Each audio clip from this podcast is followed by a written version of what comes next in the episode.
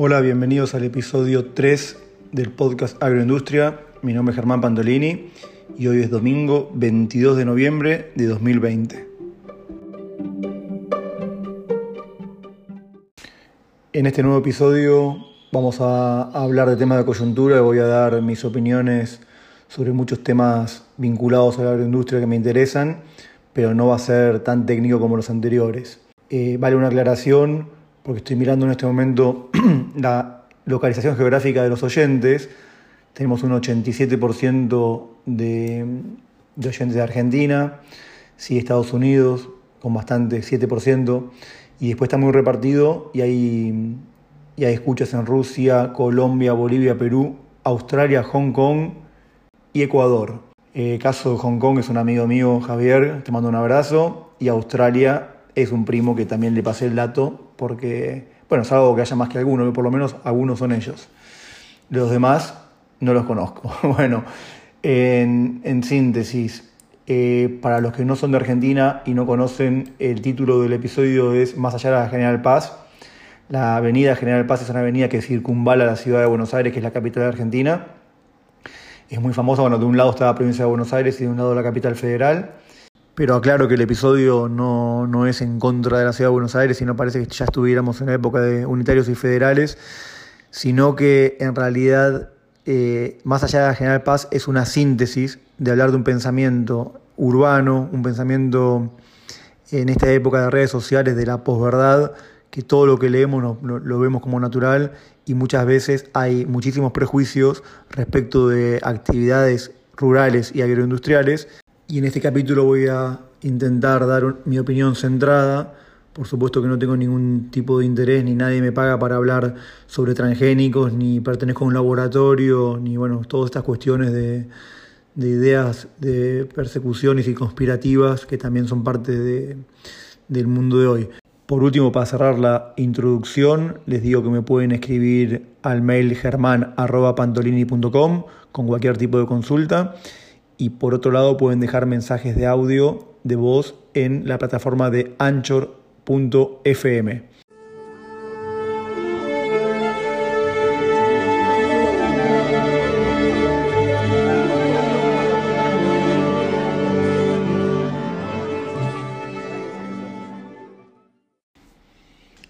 Bueno, ahí ya calentamos los instrumentos de la orquesta, vamos, vamos a ir con todo.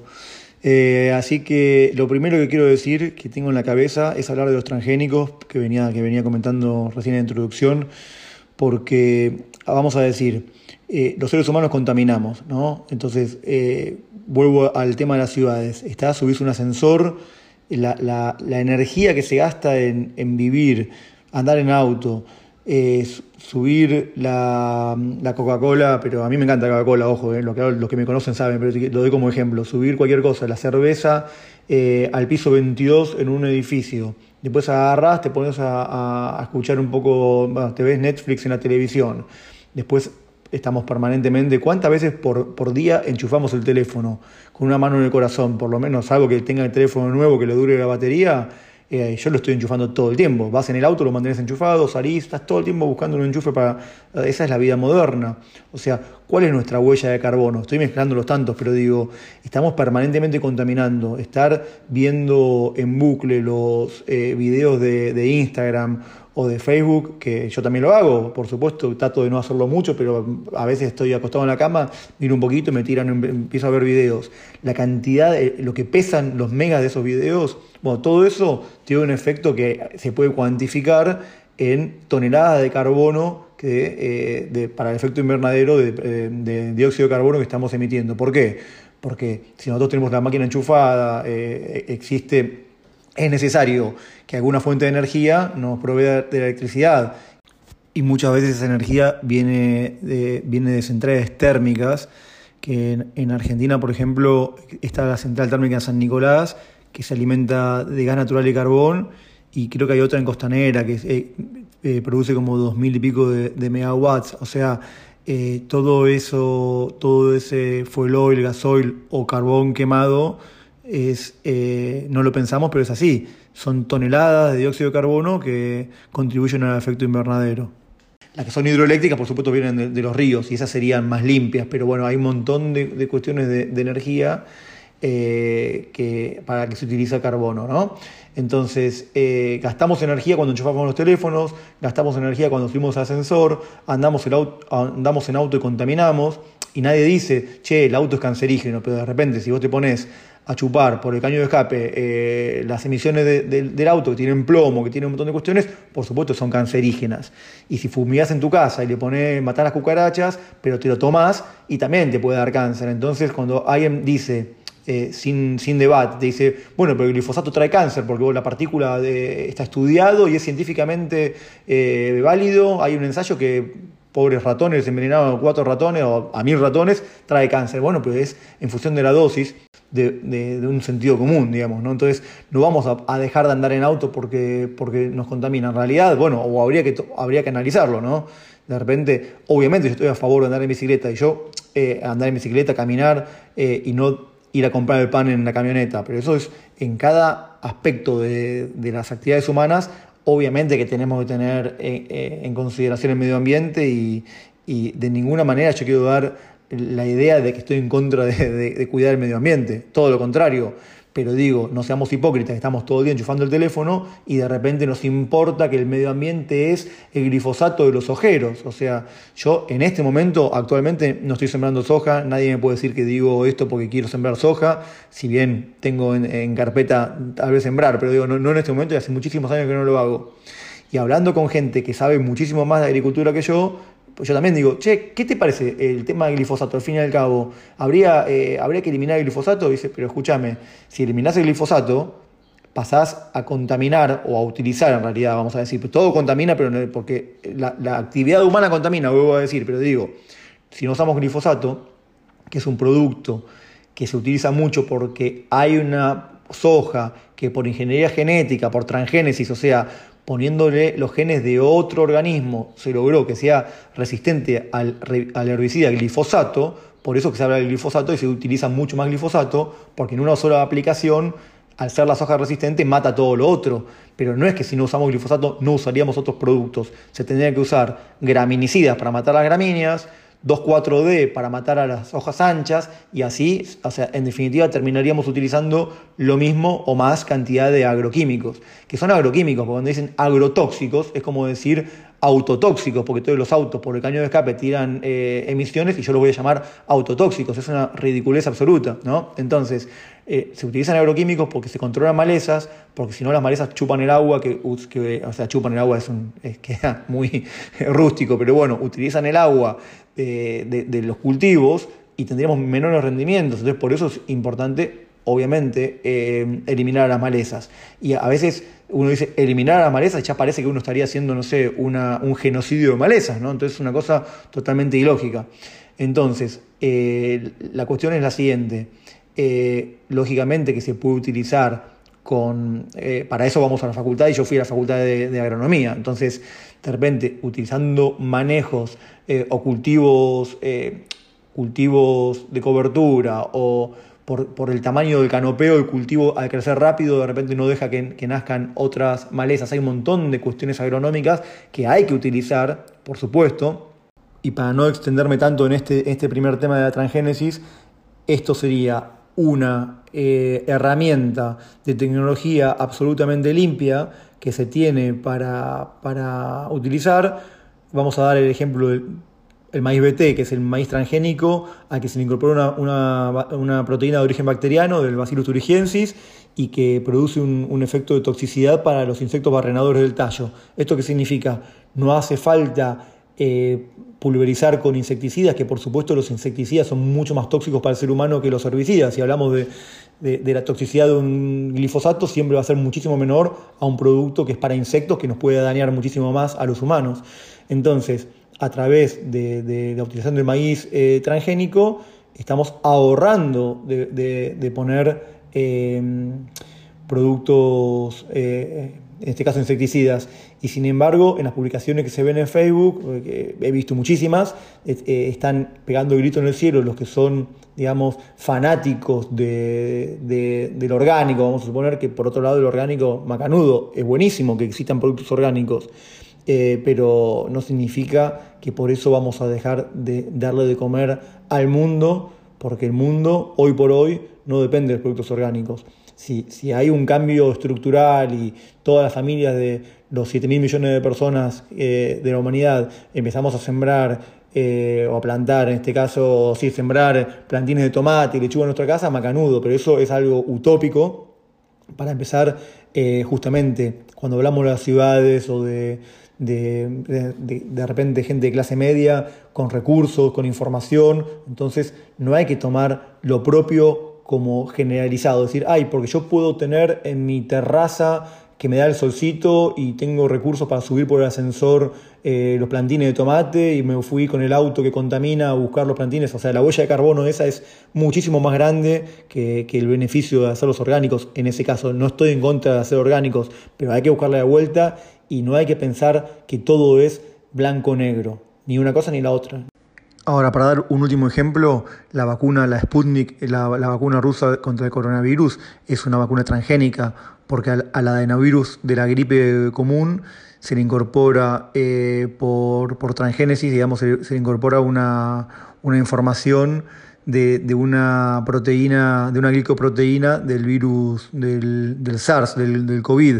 Entonces, eh, y a nadie se le ocurriría eh, lógicamente que hay un montón de gente antivacunas, bueno, ya eso escapa al podcast, pero es parte de lo mismo, ¿no? De, las cuestiones eh, que, no, no, tienen asidero, ¿no?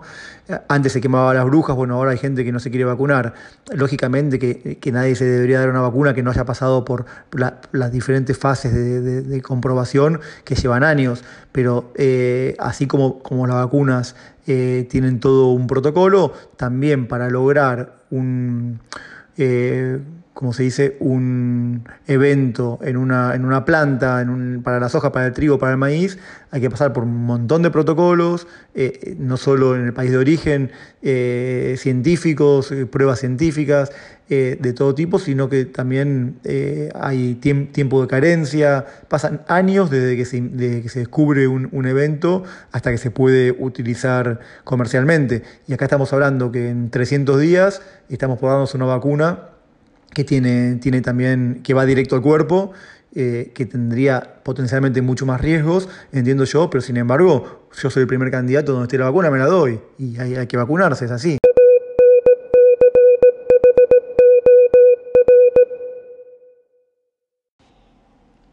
Bueno, recién ese código Morse fue un llamado al sentido común.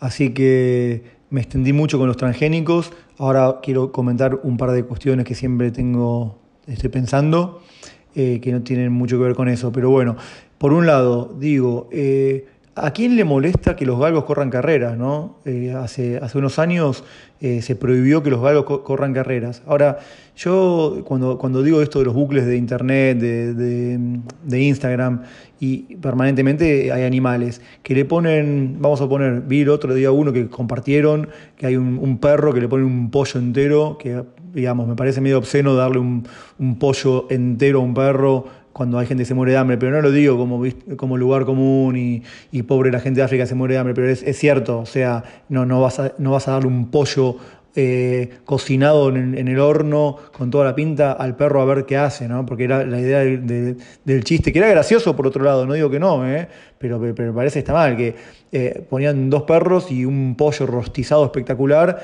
el dueño se iba y filmaban a los perros a ver qué hacían. En definitiva, una, una pequeña tortura a ver si los perros comían o no comían, etcétera, ¿no? Después está de moda esto de cuando viene el perro, se esconden abajo de una capa, ¿no? en cualquiera, en unos chicos, y, el perro no entiende nada y parece que desapareció, que desapareció el dueño. ¿no? Después, vale decir, la cantidad de cuestiones que uno ve eh, publicadas, eh, hasta el hartazgo de el perro abandonado, el perro atado, el perro maltratado, de todo tipo, ¿no? Eh, y por otro lado digo, me acuerdo de la facultad, cuando iba a la facultad, a, a la materia de quinos, que el profesor siempre dijo como algo gracioso, eh, era muy, muy, muy buen profesor, pero decía, en, las carreras de caballos no hay con qué darle, es avena y en la avena, ¿no? Avena y en la avena, era como un chiste, o sea, avena, comida, y en la avena darle, darle la, papa, ¿no? anabólicos o lo que sea. Entonces digo, en todos lados se cuecen habas, ahora se la agarran con los tipos de, que tienen los perros que corren carreras. ¿A quién, ¿A quién le molesta? Vos querés a tu perro vestirlo de caperucita roja, que el otro día vi uno que había unos, perritos que los habían vestido de frente, parecía que venían unos osos panda caminando, de nuevo, medio gracioso, pero siempre border con la humanización de, de los animales. Y vamos a decir, si no estamos de acuerdo con con que los perros. Es como que me vengan a decir, che, tu perro duerme en el jardín y no lo, no dejas dormir adentro. Dentro de poco va a haber una ley que los perros tienen que dormir adentro. Y acá, en, el interior donde estoy yo, el perro me parece que tiene que estar afuera. son perros que ladran, que están. Eh, o sea, no, no, no es que no los quiero los perros. Los queremos lo mismo, nada más que son perros de campo y es otra onda. Y pienso que los perros son mucho más felices siendo perros que no siendo humanizados. A lo que voy que no hay que ver la paja en el ojo ajeno. Esto es lo mismo que con, con, los transgénicos o con un montón de cuestiones de, o con el glifosato. La gente que contamina en todos lados ve la paja en donde hay menos, menos gente hablando, menos, menos votos, digamos. ¿no? Hay, somos poquitos agricultores, bueno, ven, nos vienen a dar los agricultores y no, se ve la paja en el ojo ajeno. ¿no? Entonces, en el ojo propio, quiero decir, se ve en el ajeno, no en el propio. Y acá lo mismo, yo no tengo galgo, ni me interesa, ni, ni haría correr un galgo, pero el tipo que se le canta tener un galgo, que lo hace correr, el galgo estará contento. Y lógicamente que se prohibió porque algunos galgos los pichicateaban para que corriera más rápido o encontraron que a un galgo lo tenían enjaulado, lo habían abandonado. Pero bueno, está bien, eso es cierto, pero ¿qué tiene que ver si hay un montón de gente que abandona a los perros en las terrazas, los ata a todos lados, no salen a tomar eh, aire ni jamás? Y esto es como la democracia directa, donde las minorías pierden, por eso es algo que no, funciona. Entonces acá la mayoría, eh, la mayoría, digamos, mayoría urbana, porque es la mayoría, digamos, si somos en Argentina, no sé, 40 millones de personas, 35 eh, son urbanos y bueno, y, y 5 locos les gustaba que, los, que corrieran los galgos.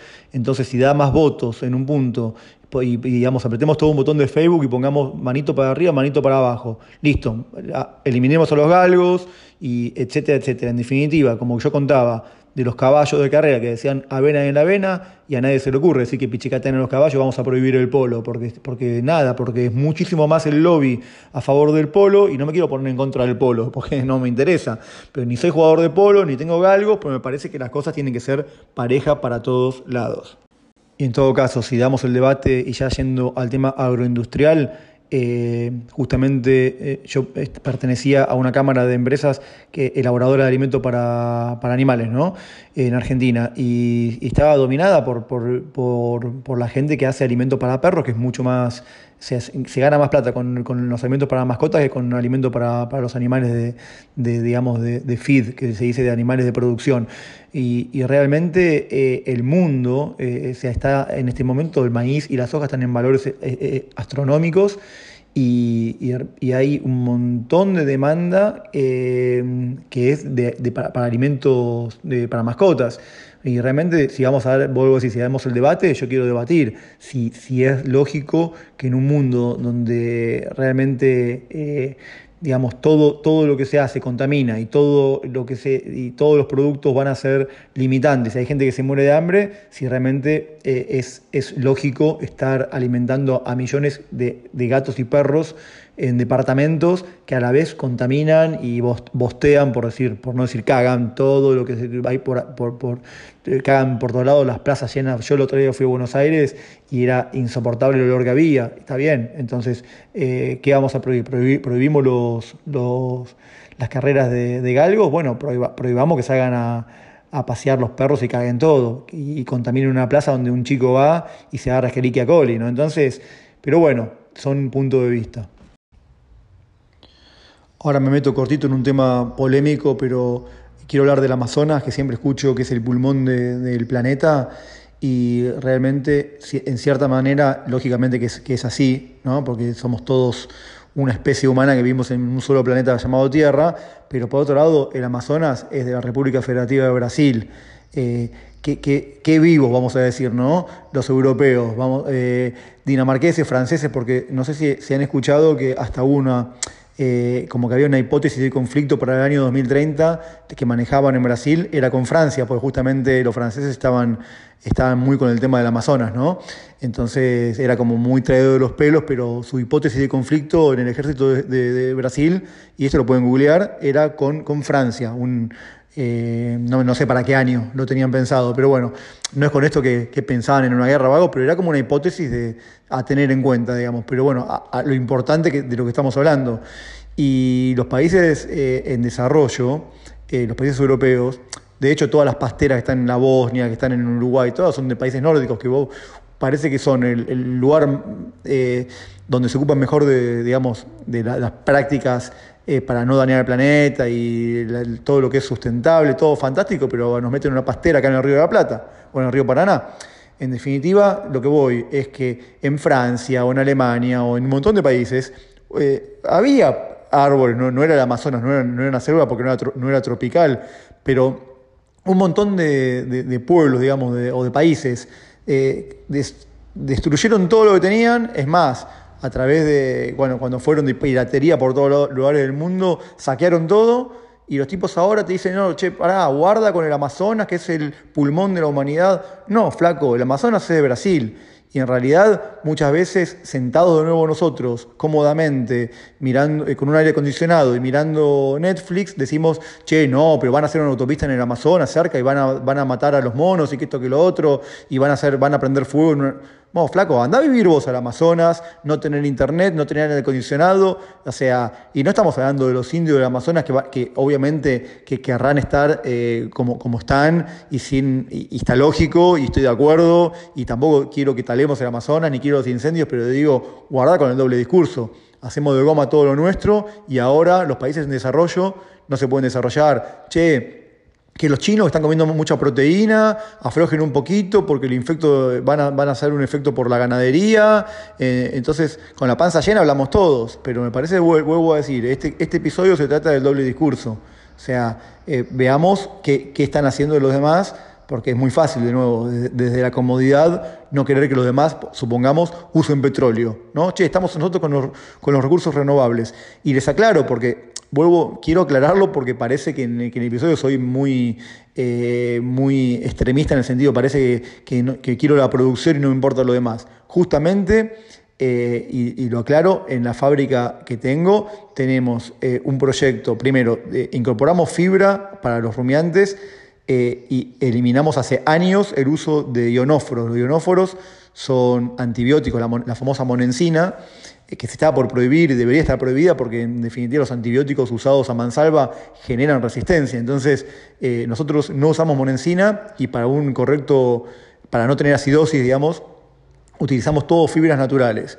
Y después tenemos un proyecto que a través de la paja del trigo y paja de cereales que son productos totalmente renovables, hacer pellets, eh, de hecho lo, estamos haciendo, lo que pasa que nos orientamos más a la nutrición animal, pero tenemos la posibilidad de hacer, eh, y hemos probado en estufas, pellets sustentables de, energía renovable, o sea que todo lo que es renovable y todo lo que es, eh, digamos, no contaminar y no utilizar antibióticos es en lo que estamos, justamente, lo que yo a lo que voy es que no me gusta la hipocresía y que de repente hay que tener cuidado con lo que se dice o, de lo que uno se hace eco, porque decimos, eh, así como decimos, la, Amazonia es patrimonio de la humanidad, después vamos, van a decir, che, el agua de los del agua del sur, de los lagos del sur, es patrimonio de, los acuíferos, patrimonio de la humanidad, y los argentinos no están dando pelota o están descuidando porque pusieron no sé qué, y bueno, chao.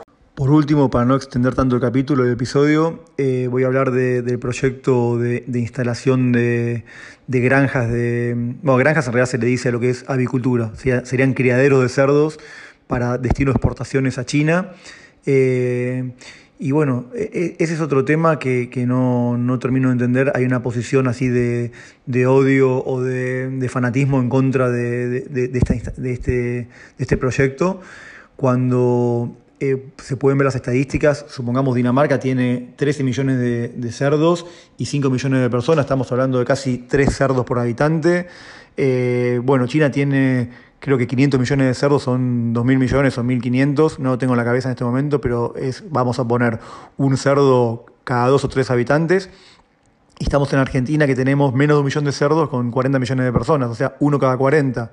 Si, bueno, Brasil tiene mucho más densidad poblacional de cerdos y así un montón, de, un montón de países que no tienen, bueno, Brasil sí, pero digamos, Argentina tiene unas ventajas enormes en cuanto a, temas sanitarios, que tienen mejor estatus sanitario para lo que es cerdos que, que otros países. Por otro lado, tenemos la posibilidad de, como, como Argentina hay lugares que están lejos de los puertos, se puede transformar la proteína y la energía, o sea, el maíz y la soja se puede transformar en carne y es una, un muy buen negocio y una, muy buena fuente de, de, trabajo y de, ¿no? de trabajo genuino para, para un montón de gente en un país que no tiene trabajo, que no tiene proyectos, que no tiene un montón de cuestiones.